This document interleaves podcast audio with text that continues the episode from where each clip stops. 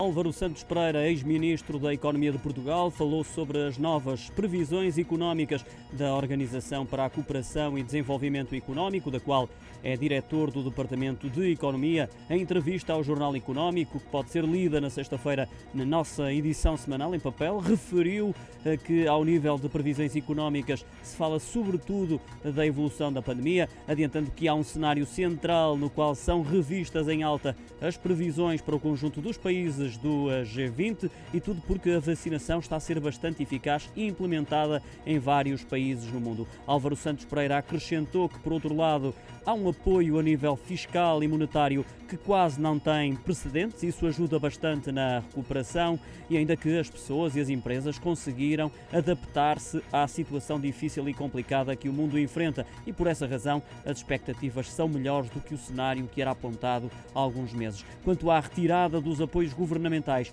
Tudo vai depender da duração da pandemia, sendo que a recomendação da OCDE é que esses apoios só sejam retirados quando a recuperação económica estiver bem encaminhada. No estúdio da OCDE, Álvaro Santos eh, Pereira destacou que as previsões de crescimento da economia mundial são 5,5% aproximadamente, o que é uma previsão em alta. A zona euro deve crescer perto de 4% e a economia norte-americana 6,5% este ano e 4% no próximo. A economia chinesa está em crescimento, assim como a indiana e também as da América Latina começam a recuperar. Conclui por isso Álvaro Santos Pereira que, em termos gerais, são números positivos, o que é ótimo, porque ainda há poucos meses se falava numa recessão sem precedentes. Sem deixar de reconhecer que esta é a maior crise das últimas décadas, o diretor do Departamento de Economia da OCDE realça, contudo, que o impacto uh, no emprego e nas insolvências é muito menor do que seria habitual, porque os governos decidiram atuar rapidamente para apoiar as famílias e as empresas. Por fim,